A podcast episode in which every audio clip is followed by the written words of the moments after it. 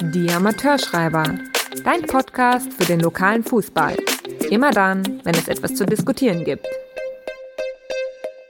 www.anpfiff.info Interviews, Analysen, Meinungen. www.anpfiff.info Das Online-Magazin für regionalen Fußball.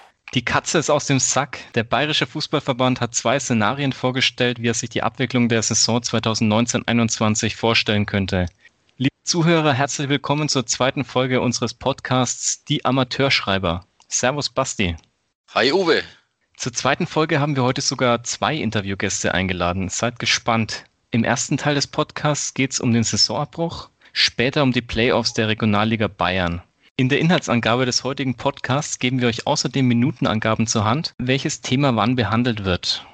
Dann fangen wir mal an, Basti. Du warst beim Mediengespräch des BFV mit dabei. Erkläre uns doch mal bitte, wie es mit der Saison 2019-21 jetzt weitergeht. Bekannt war ja schon, dass es eine Abstimmung unter allen Vereinen über zwei Varianten des Saisonabbruchs gibt. Das bedeutet, dass die Saison auf alle Fälle nicht mehr zu Ende gespielt wird. Die Varianten sind zum einen der bereits bekannte Paragraph 93 der Spielordnung, bei dem mit der Quotientenregelung der Meister und die Absteiger ermittelt werden und zum anderen das Modell, dass der Meister und der Verein, der auf dem Aufstiegsrelegationsplatz steht, aufsteigen. Auch hier werden die Teilnehmer nach der Quotientenregel bestimmt. Der Verband hat auch begründet, warum es zwei Modelle gibt. Und ganz interessant fand ich dabei eigentlich die Aussage zur Entstehung des Paragraphen 93. Der Paragraph 93 hat im letzten Jahr eine Lücke in der Spielordnung geschlossen. Nachdem es ja bisher keinen Passus gab, eine Saison abzubrechen, musste dieser Paragraph eingeführt werden. Und deswegen konnte diesen Paragraphen auch die Vorstandschaft des Bayerischen Fußballverband einführen. Und es war kein außerordentlicher Verbandstag notwendig. Wenn jetzt aber der Paragraph nicht zum Einsatz kommen sollte, weil sich die Vereine gegen den Paragraphen 93 entscheiden, dann muss es einen außerordentlichen Verbandstag geben, weil dann sozusagen die bestehende Regelung für diesen Saisonabbruch außer Kraft gesetzt werden muss von den Vereinen, weil die Vereine sozusagen die Mitgliedsversammlung sind. Das heißt, auf einmal muss sich manch Zweitplatzierter unverhofft darauf einstellen, nächste Saison eine Liga höher zu spielen. Ob ein Aufstieg zu Hause auf dem Sofa so lohnenswert ist, ist die andere Frage. Aber lass uns doch gleich mal reinhören, was der Trainer eines zweitplatzierten Landesligisten dazu zu sagen hat. Man kennt ihn. Die Amateurschreiber. Das Interview. Wir kommen zu unserem ersten Gast heute. Jochen Strobel ist ein Urgestein des FSV Erlangen-Bruck und hat als Fußballer aktiv bis in der Bayernliga gespielt. Meistens natürlich bei seinem FSV. Daneben begann er früher als Jugendtrainer und trainierte in den Nachwuchsleistungszentren in Nürnberg, Ingolstadt und Unterhaching. Seit 2018 trainiert er den SC 04 Schwabach in der Landesliga Nordost und steht mit seiner Mannschaft auf dem zweiten Tabellenplatz, der zur Aufstiegsrelegation berechtigen würde. Hallo Jochen, wie erleichtert bist du, dass der BEV jetzt in seiner Abstimmung zum Saisonabbruch auch eine Variante aufgenommen hat, dass der Tabellenzweiter aufsteigen darf? Und wie gerecht oder ungerecht ist das, weil es bei dieser Variante ja auch keine Absteiger geben soll? Servus Basti. Natürlich sind wir als Verein sehr erleichtert, dass wir jetzt noch die Chance bekommen, aufzusteigen. Wir finden oder auch ich finde die Lösung sehr gerecht, weil es gibt ja immer so diese vier Parteien, direkt Aufsteiger, direkt Absteiger, Relegation nach oben, Relegation nach unten. Und der Paragraph hat sich ja praktisch so erschlossen, dass sozusagen nur die beiden Parteien nach oben direkt Absteiger, Aufsteiger durchgewunken werden, was auch okay wäre. Damit hätten auch wir leben können, muss ich sagen. Dann hätten wir sozusagen in den sauren Apfel beißen müssen und bleiben in der Landesliga. Nachdem sich aber jetzt die ganzen Relegationsabsteiger sozusagen beschwert haben und dann alle dafür waren, dass es keine Absteiger geben sollte, da muss ich sagen, kommt mir mein Fairnessgedanke ein bisschen in den Sinn. Und wenn ich einen potenziellen Absteiger belohnen soll für eine Saison, die vielleicht nicht so gut war, dann muss ich aber auch den zweiten belohnen für eine sehr gute Saison. Und deswegen finde ich es nur mehr als gerecht, dass wenn Sie jetzt sagen, dass es eben keine Absteiger geben sollte, dass dann zumindest auch die Zweiten ein Aufstiegsrecht bekommen sollten. Wärst du jetzt nicht Tabellenzweiter und damit betroffen, welche Lösung würdest du dann persönlich favorisieren? Auch dann wäre ich jetzt für die Variante 2 sozusagen, dass es eben auch nur Aufsteiger gibt und keine Absteiger. Weil, wenn ich es mir überlegen würde, wenn ich jetzt Dritter, Vierter, Fünfter wäre und ich vielleicht in den nächsten Jahr versuchen möchte aufzusteigen eventuell, dann macht es für mich eigentlich mehr Sinn, dass ich die guten Mannschaften, die jetzt oben dabei sind, als meine Konkurrenten, Anführungszeichen, dass die aus der Liga draußen sind und ich sozusagen einen Konkurrenten weniger habe, der mit mir dann um den Aufstieg spielt. Beziehungsweise hätte ich dann auch vielleicht auch Mannschaften drin, die dieses Jahr vielleicht nicht ganz so gut waren und Äh, von daher da meine Chancen ja auch trotzdem da sind, nächstes Jahr dann oder erhöht werden, aufzusteigen, wenn die Guten aus meiner Liga draußen sind. Äh, ein Tabellenzweiter aus der oberfränkischen Bezirksliga macht gerade Werbung für die Variante 2, weil die natürlich auch gerne aufsteigen würden mit dem Slogan, es darf keine Verlierer geben. Macht ihr das jetzt in, in Schwabach auch und versucht ihr jetzt Vereine auf eure Seite zu ziehen, dass sie für die Variante 2 stimmen oder wie handhabt ihr das jetzt im Verein? Also wir wissen ja, für welche Variante wir stimmen werden. Es ist ja klar. Wir werden aber definitiv keine keine Werbekampagne jetzt hier durch Mittelfranken gehen und versuchen, die Vereine zu beeinflussen. Das muss jeder Verein für sich am Ende selber entscheiden, welche Optionen er für richtig hält. Ich denke, die Mitte wird es ausmachen irgendwo, weil natürlich die ganzen, die hinten drin stehen, werden natürlich dafür andere zwei sein. Die oberen, glaube ich, die ersten ist relativ wurscht. Und die Mitte wird es entscheiden. Also die Mitte wird entscheiden, ob wir nächstes Jahr äh, oder ob wir die zweiten mit drauf dürfen oder nicht. Also ich fände es nur fair. Wir werden alles akzeptieren, wie es rauskommt. Also von daher sind wir da jetzt relativ entspannt. Wir sind froh, dass wir die Chance noch bekommen, jetzt sozusagen nach einer ja, sehr langen Saison, die jetzt ja schon über zwei Jahre geht. Und im Endeffekt jetzt hier, uns fehlen noch sechs Spiele. Und ich glaube, dass wir dann auch schon zu Recht auf Platz zwei stehen und ähm, die Chance auf eine Relegation eben zu haben, normalerweise. Deswegen sind wir jetzt sehr, sehr froh, dass es die Option gibt und hoffen natürlich, dass diese 50-Prozent-Hürde auch damit fällt. Und alle Zweiten, auch die auch in anderen Ligen ja irgendwo stehen. Ja, wenn ich nur an die Bayernliga Nord denke, ja, mit, mit dem Dreikampf mit Filzing und Eldersdorf und Seligenporten, dass es dann auch nur gerecht ist, dass dann mindestens immerhin auch zwei aufsteigen dürfen dann. Das Hauptargument gegen die zweite Variante sind ja immer die aufgeblähten Ligen, weil der BEV ja auch schon sehr massiv, muss man sagen, gewarnt hat, dass dann nächste Saison die Ligen sehr voll sind und es dann verschärfte Abstiege geben wird und sie das Ganze in zwei Saisons wieder ausgleichen wollen auf die um auf die Normzahl zu kommen. Wie siehst du das? Siehst du das als großes Problem? Als Option steht ja immer noch im Raum, dass die Ligen aufgeteilt werden können und es auch da neue Spielmodelle geben könnte wie Play-Off und Play-Down liegen. Wäre das auch was für euch oder welche Variante würdest du favorisieren dann im, in der nächsten Saison? Ich finde es ja schon mal ganz gut, dass wir diesen Abstieg dann auch auf zwei Jahre ausdehnen. Wenn du dich überlegst, jetzt zum Beispiel die A- und B- und Bundesliga, die haben dieses Jahr das gleiche Problem gehabt und haben jetzt sofort einen verschärften Abstieg in ihrer Liga gehabt. Und da hat sich auch kein Mensch beschwert. Die haben jetzt dieses Jahr eine 18er Liga gehabt und da mussten fünf Absteiger direkt runter. Ähm, bei uns ist es ja eigentlich nicht anders. Du hast bei uns ja auch eigentlich fünf Mannschaften, die den Abstieg betreffen in der 18er Liga. Und da hast du halt zwei direkt gehabt und drei mit der Relegation auch. Das kann man ja umwandeln, dass man eben dann vielleicht vier Direktabsteiger hat und nur einen Releganten hat. Ja, bezüglich des Aufblähens es sterbt ja auch keiner vor, dass man, wenn wir jetzt in der Landesliga haben wir aktuell ja 90 Mannschaften drin und es kann ja sein, dass nächstes Jahr 110 sind, dass du auf diesen fünf Ligen bleiben musst. Dann machst du halt in den nächsten zwei Jahre vielleicht sechs Ligen draus. Oder eben, was wir auch schon vorgestellt haben, so diese Playoff-Ligen, dass du die Ligen nochmal halbierst, dass du eben statt 22 in der Liga dann eben äh, eine Landesliga Nordost 1 und 2 hast mit jeweils elf Mannschaften, was ja auch ganz geil ist. Und ich glaube, diese Chance sollte man auch nutzen, dass man offen ist für neue Spielmodelle. Ja, klar, also das wird keinen Sinn machen, wenn man mit 22 Mannschaften anfängt und eine komplette lange Saison hat. Ähm, das finde ich nicht cool, aber es gibt ja genug Möglichkeiten. Andere Sportarten machen es das ja auch vor, wie zum Beispiel auch bei die Handball-WM hat ein ähnliches Modell, dass man in der, jetzt im Fußball mit der Zehnerliga oder Elberliga auch startet, dort bis zum Winter eine Hin- und Rückserie spielt, so ein bisschen regionaler bezogen was ja auch ganz geil ist, dass du dann eben zuerst den ganzen Derbys erst in der Umgebung hast, macht ja auch sehr viel Spaß. Und ich glaube, jeder letzt ja danach, dass man wieder Spieler hat und die kleinen Stadien bei uns wieder füllen kann. Und dann in der Rückrunde sozusagen eine Playoff und eine Playdown-Liga spielt oder halt um Abstiegsliga hat und die Punkte eventuell mitnehmen kann. Also da gibt es ja verschiedene Möglichkeiten und ich finde, das sollten wir als Fußball uns auch nicht verwehren für neue Modelle. Und die Chance ist jetzt da, das auch zu testen und warum auch nicht. Also ich bin da sehr offen dafür und würde mich freuen, wenn man da sich auch ein bisschen mal andere Gedanken macht und vielleicht weg von dieser kompletten starren Ligastruktur kommt. Und ich glaube auch über, über zwei Jahre wieder auf die Sollstärke zu kommen, ist auch kein Unding. Also da jetzt mit einem verschärften Abstieg zu rechnen, ja, jetzt steigen aktuell auch theoretisch fünf Mannschaften ab. Von daher sehe ich das alles relativ entspannt. Könntest du dir denn auch dauerhaft vorstellen, dass diese neu sortierten Ligen oder diese kleineren Ligen äh, gespielt werden in Zukunft oder dass es dauerhaft Playoffs und Playdowns gibt? Oder meinst du, dass der BEV sowieso irgendwann wieder auf das starre Ligensystem, das wir jetzt kennen, zurückkehrt? Das ist eine sehr gute Frage.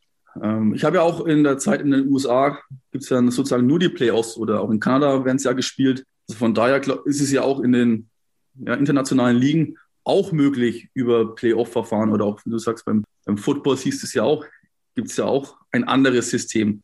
Und auch der Fußball wäre meines Erachtens auch soweit, diese neuen Ligenmodelle anzunehmen. Ich glaube, wenn das in den nächsten beiden Jahren sich erfolgreich durchsetzen wird, dass man da auch festhalten könnte. Weil es spricht ja auch nichts dagegen, neue Modelle ausprobieren. Ich finde es ganz cool. Also ich bin da sehr offen dafür und man wird es ja auch die nächsten zwei Jahre auch dann merken, wie es bei, bei uns als, als Spieler oder als Trainer auch ankommt. Aber ich gehe davon aus, dass das ein, eine gute Möglichkeit wäre, das auch mal zu testen. Weil ohne Testen kann ich nicht beurteilen. Hätte natürlich auch den entscheidenden Vorteil, dass dann in der, in der Rückserie, wenn man jetzt mit Player Off und Play Down liegen äh, spielt, dass es natürlich schon ein richtiges Hauen und Stechen gäbe und für die Zuschauer dann auch deutlich attraktiver wäre, als wenn ich jetzt im Mittelfeld spiele von der Tabelle und bei mir geht es um die goldene Ananas. Definitiv. Also ich glaube auch in beide Richtungen. Je nachdem halt, das kann man sich ja noch dementsprechend ausschmücken, ob man die Punkte mitnehmen kann, zum Beispiel äh, auch zur Vorrunde, was sie auch im Ligapokal angedacht hatten, zum Beispiel. Es war ja genauso ein ähnlicher Anreiz da, zu sagen, man macht eine Vorrunde, man nimmt die Punkte mit in die Zwischenrunde, um dann den nächsten Step zu machen. Und wie du schon sagst, da kommt auf jeden Fall viel mehr die Dynamik rein, sowohl nach oben hin als auch nach unten hin. Ja, das ist das Gleiche dann, wenn du sagst, hey, jetzt habe ich noch meine fünf Spiele gegen die direkten Konkurrenten, die ich habe, um den Abstieg oder auch Aufstieg, was definitiv viel mehr Feuer und auch Schärfe und auch von außen natürlich viel mehr Spannung reinbringen wird. Das Stichwort Spannung ist gut. Spannend bleibt es auf alle Fälle mit den zwei Abstimmungsvarianten. Ich bin gespannt, was es wird. Ich drücke die Daumen und natürlich allen anderen Vereinen auch, dass ihre gewünschte Variante gewählt wird. Danke dir, Jochen, fürs Gespräch und vielleicht bis zum nächsten Mal. Sehr gerne, Basti. Dankeschön. Die Amateurschreiber. Vielen Dank an Jochen Strobel. Ich persönlich hätte mir ja eine Lösung für den Saisonabbruch gewünscht, die zwischen den beiden Extremen liegt. Und es wäre meiner Meinung nach auch möglich gewesen, wie ich ja schon in unserer ersten Podcast-Folge erwähnt habe. Aber wahrscheinlich wollte der BFV nur über zwei Varianten entscheiden lassen, damit wir am Ende eine absolute Mehrheit entweder für A oder B haben. Jetzt haben wir auf der einen Seite den Paragraphen 93 und auf der anderen Seite keine Absteiger und viele Aufsteiger. Basti, wie denkst du, dass die Vereine abstimmen werden? Das ist sehr schwierig für mich einzuschätzen. Der bequemere Weg für die Vereine, vor allem bei denen im Tabellenmittelfeld, bei denen es ums gar nichts mehr geht, ist eindeutig der Paragraph 93, weil sich dann an der Ligenstruktur nichts ändert und es keine größeren Ligen gibt. Allerdings gibt es dann Absteiger. Das finden natürlich auch einige unfair. Die Variante 2 hat auf den ersten Blick den Vorteil, weil es eben diese Absteiger nicht gibt und auch die Tabellenzweiten aufsteigen dürfen. Aber wenn man auf den zweiten Blick hinschaut, dann gibt es eben in der folgenden Saison größere Ligen. Da hat der BEV schon gesagt, dass es dann einen verschärften Abstieg geben wird und sie innerhalb von zwei Saisons wieder auf die Normalzahl an Vereinen in den jeweiligen Ligen kommen wollen. Und so wäre natürlich der ein oder andere Verein, der jetzt im hinteren Tabellenmittelfeld steckt, vielleicht in den nächsten zwei Saisons betroffen mit dem verschärften Abstieg. Also hast du größere Ligen. Aber jetzt lass uns doch mal anschauen, wenn du eine 20er Liga hast. Dann gäbe es ja trotzdem die Möglichkeit, diese flexibel zu gestalten. Lass mich das mal kurz durchrechnen, was der Jochen Strobel gerade angedeutet hat. Du teilst diese 20er Liga in zwei 10er Ligen nach geografischen Gesichtspunkten. Dann lässt du in dieser 10er Liga in Hin- und Rückspiel jeden gegen jeden spielen. Also hast du pro Mannschaft 18 Partien. Dann nehmen die fünf Erstplatzierten jeder Liga an einer Aufstiegsrunde teil, die fünf Letztplatzierten an einer Abstiegsrunde. Die Ergebnisse gegen die Mannschaften, gegen die du bereits gespielt hast, bleiben bestehen und du spielst dann nur noch das Hin- und Rückspiel gegen die fünf neuen Teams, die neu dazukommen aus der anderen Liga quasi. Das sind dann nochmal zehn Spiele, also hast du pro Mannschaft 28 Spiele. Das sind dann lediglich so viele Spieltage, als würdest du in einer 15er Liga spielen. Das heißt, am Ende kannst du dann in der Aufstiegsrunde den Meister aufsteigen lassen und in der Abstiegsrunde so viele, wie eben nötig sind. Theoretisch kannst du sogar noch Relegationsplätze einfügen. Ja, aber da haben wir trotzdem das gleiche Problem. Du hast dann zwar zwei Ligen, die dann gemischt werden. Es gibt eine Aufstiegsrunde, eine Abstiegsrunde, aber du hast trotzdem mehr Vereine und dementsprechend auch mehr Absteiger. Dementsprechend haben viele Vereine eine höhere Wahrscheinlichkeit, in der nächsten Saison oder in der übernächsten Saison abzusteigen. Und dementsprechend kann ich mir schon vorstellen, dass die Vereine deswegen die Variante 1 wählen, also den Paragraphen 93. Also ich bin mir fast sicher, dass die Vereine für die Lösung ohne Absteiger stimmen werden. Denn ich persönlich denke, dass die Vereine zum großen Teil solidarisch mit den Mannschaften sind, die als Härtefälle eine Liga runter müssten. Rechnen wir das doch mal in einer Beispielliga durch. Sagen wir, wir haben 16 Mannschaften in der Liga. Wenn neun davon für Variante 2 stimmen, wäre das die Mehrheit. Jetzt hast du schon mal die drei Mannschaften auf dem Abstiegsplatz. Dann hast du das Team auf Platz 2. Das sind schon mal vier Mannschaften, die, die eigentlich fast sicher für Variante 2 stimmen. Dann kommen noch ein paar Teams dazu, die ein Derby verlieren würden, wenn diese oder jene Mannschaft absteigt.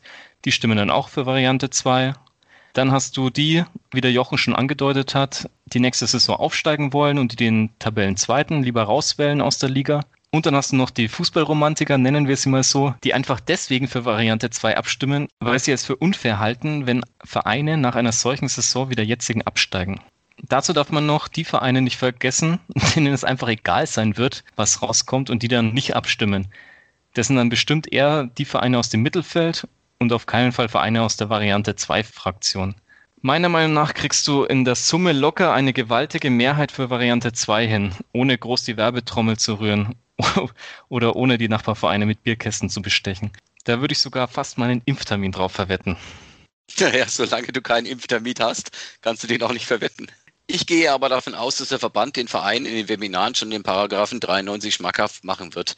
Weil ja immer das, ich sage es jetzt mal absichtlich, Horrorszenario an die Wand gemalt wird mit den größeren Ligen, die es bei der Variante 2 geben wird. Und dementsprechend das zweite Horrorszenario kommt, oh, wir haben einen verschärften Abstieg. Und wenn man jetzt noch bedenkt, dass in manchen Kreisen, wie im Spielkreis Nürnberg-Frankenhöhe, sogar die Tabellen Dritten aufsteigen dürfen, weil die auch hätten Relegation spielen sollen, dann werden die Ligen ja noch größer. Dementsprechend kann ich mir auch gut vorstellen, dass sich die Vereine eben für den 93er entscheiden. Ich muss aber noch ergänzen, dass das Horrorszenario mit den aufgeblähten Ligen nur bedingt gilt. Denn durch den Ligapokal hätte es ja auch mehr Aussteiger gegeben. In der Landesliga wären beispielsweise drei Mannschaften durch den Ligapokal aufgestiegen.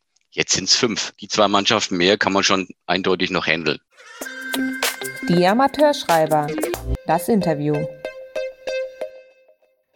Während wir aus den unteren Ligen uns mit dem Saisonabbruch beschäftigen, dürfen drei Mannschaften aus der Regionalliga schon bald wieder auf den Platz zurück. Heute freue ich mich sehr auf meinen Interviewpartner. Er ist seit Jahrzehnten als Reporter auf den Sportplätzen unterwegs und bekannt wie ein bunter Hund.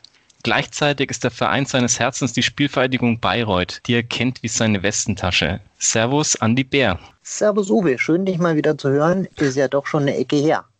Jetzt ist deine Spielvereinigung Bayreuth zusammen mit Viktoria Schaffenburg und dem FC Schweinfurt in den Playoffs der Regionalliga Bayern. Kannst du mir vielleicht erstmal sagen, warum die Aschaffenburger diesen Playoffs zugestimmt haben? Immerhin stünden sie ja per Quotient auf dem ersten Tabellenplatz und geben jetzt trotzdem den anderen beiden die Möglichkeit, ihnen den Platz wegzunehmen?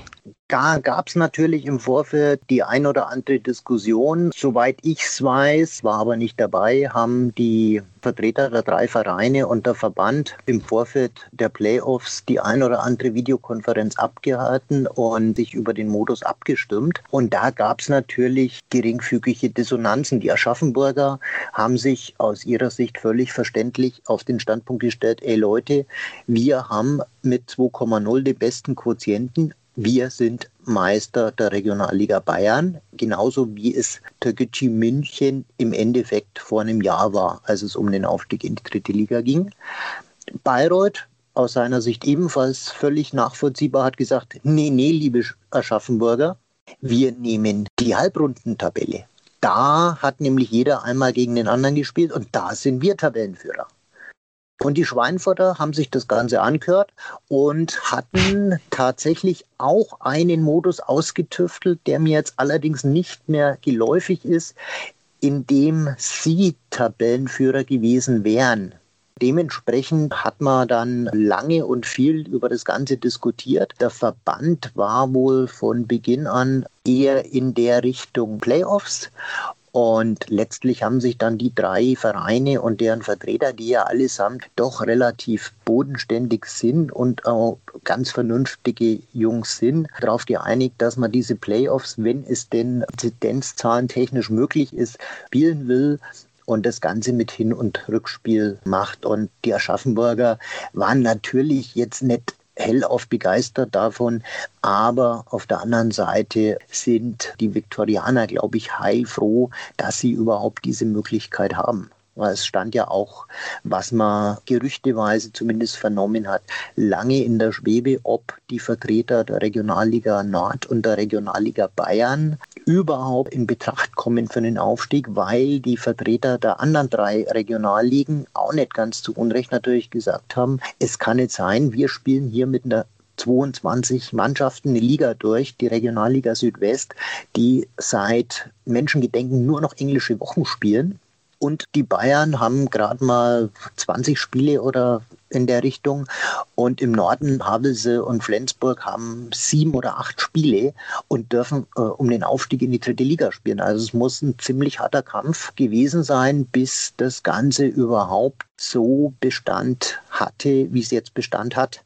Das hört sich interessant und spannend an. Jetzt gibt es diese sechs Playoff-Spiele. Hin- und Rückspiel von 18. Mai bis 5. Juni. Zuschauer sind nicht zugelassen. Die Mannschaft, die die meisten Punkte holt, steigt auf. Bei Punktgleichheit zählt der direkte Vergleich. In dieser Zeit sitzen jetzt die anderen Fußballer wahrscheinlich immer noch daheim auf dem Sofa. Was hältst du davon? Was soll man davon halten? Es ist für jeden Fußballer natürlich jammerschade, dass er daheim auf dem Sofa sitzen muss. Rein realistisch betrachtet gibt es an dieser Pandemie nur wenig zu diskutieren, auch wenn viele darüber diskutieren. Und ich verstehe auch jeden unterklassigen Fußballer und vor allem jeden Jugendfußballer, der sagt, es ist doch ein Treppenwitz, dass plötzlich drei Mannschaften aus der Regionalliga Playoffs spielen sollen. Wobei ich ganz persönlich der Meinung bin, dass es vermutlich auch möglich gewesen wäre, wenn sich genügend Sympathisanten für diese Regelung hätten finden lassen bei den Regionalliga-Vereinen, dass man diese Liga ähnlich wie die dritte Liga ohne Zuschauer gespielt hätte. Das Problem an der ganzen Geschichte ist, während die Drittligisten einfach 800.000 Euro Fernsehgeld haben, haben die Regionalligisten in Bayern überhaupt nichts und der Aufwand wäre natürlich beträchtlich gewesen. Man muss ganz klar sagen, jeder einzelne Fußballer in der Regionalliga Bayern war seit September jetzt auch in Kurzarbeit. Und dementsprechend haben die Vereine dann trotzdem noch ihre Belastungen. Teilweise haben die Vereine aufgestockt auf 100 Prozent und man muss klar sagen, ich sage 30 bis 50 Prozent aller Regionalliga-Fußballer sind letztlich Profifußballer.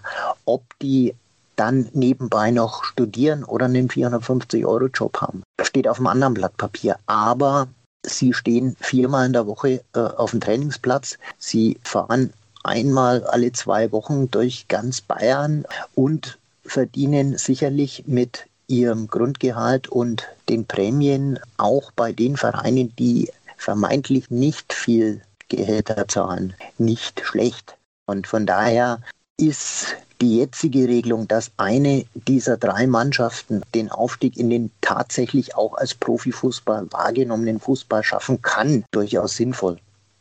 Das sind also eine andere Voraussetzungen als bei den Amateuren. Jetzt spielt ja dieser Sieger der Playoffs die Relegation zur dritten Liga.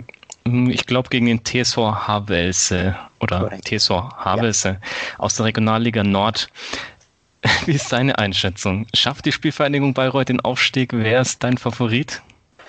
Ich breche es mal ein bisschen runter von der Spielvereinigung Bayreuth auf den Vertreter der Regionalliga Bayern.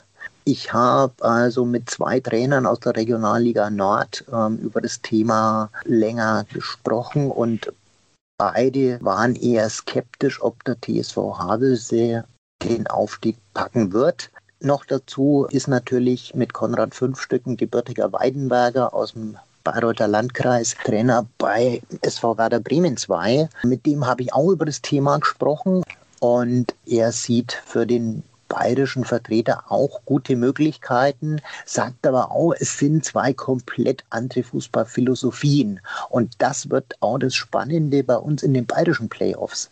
Du hast drei Clubs mit völlig unterschiedlichen Voraussetzungen und teilweise auch völlig unterschiedlichen Spielphilosophien, damit dass ich das mal kurz anreißen äh, kann. Du hast mit Schweinfurt eine Mannschaft, die unheimlich präsent ist, körperlich sehr groß gewachsen, sehr robust und einen brutalen Ballbesitzfußball spielt. Du hast mit Bayreuth eine Mannschaft, die eher das genaue Gegenteil ist, sehr klein, sehr wendig, sehr schnell, die unheimlich tief steht und über ihr brutales Umschaltspiel den Erfolg suchen. Und du hast mit Aschaffenburg eine völlig kuriose Mannschaft, weil Aschaffenburg eigentlich das macht, was jeder C-Klassist und jeder Kreisligist macht. Die machen einfach nur das, was sie können. Bei denen ist keine, echte Spielphilosophie erkennbar, bei der du sagen könntest, jawohl, ich muss darauf achten oder darauf achten, weil die immer als Team kommen. Und Dann haben sie vorn drin mit dem Exxon Gashi mittlerweile eine absolute Waffe, der den Abgang von Björn Schnitzer nahtlos ersetzt hat. Wie sie auch andere Abgänge eins zu eins ersetzt hat, äh, wo man gesagt hat, die sind nicht ersetzbar. Jetzt haben sie wieder den ein oder anderen guten dazugekriegt mit dem Ex-Eichstätter Marcel Schelle und auch der neue Stürmer, der aus Dreieich, glaube ich, aus, der, aus dem Hessischen kam, muss eine ziemliche Waffe sein. Komplett unberechenbar. Bei Bayreuth und bei Schweinfurt kannst du einfach sagen, okay, sie spielen ihren Stiefel, der in beiden Fällen unheimlich effektiv ist, aber man kann sich auf die Mannschaften relativ gut einstellen. Wenn dran denkt, das allererste Saisonspiel zum Beispiel, Aschaffenburg hat ja so diese völlige Underdog-Rolle. Erstes Saisonspiel, Aschaffenburg empfängt Bayreuth. Puff, puff, puff. Bayreuth fährt nach, nach Haus mit einer 4 zu 0 oder 0 zu 4 oder 1 zu 4 Niederlage und wusste eigentlich nicht wirklich warum. Schweinfurt, ein paar Wochen später, spielt in Aschaffenburg, bum bum, fährt heim, 0-2. Batsch. Sollte Aschaffenburg die zwei Ergebnisse wiederholen, auch wenn die jetzt mittlerweile fast zwei Jahre her sind, dann sind sie fast durch. Und daher ist es so schwer zu sagen, wer von den dreien sich da durchsetzt. Es wird meiner Meinung nach extrem aus den Köpfen raus entschieden und auch da ist es sehr, sehr spannend. Aschaffenburg hat nichts zu verlieren, die gehen ohne jeglichen Druck rein.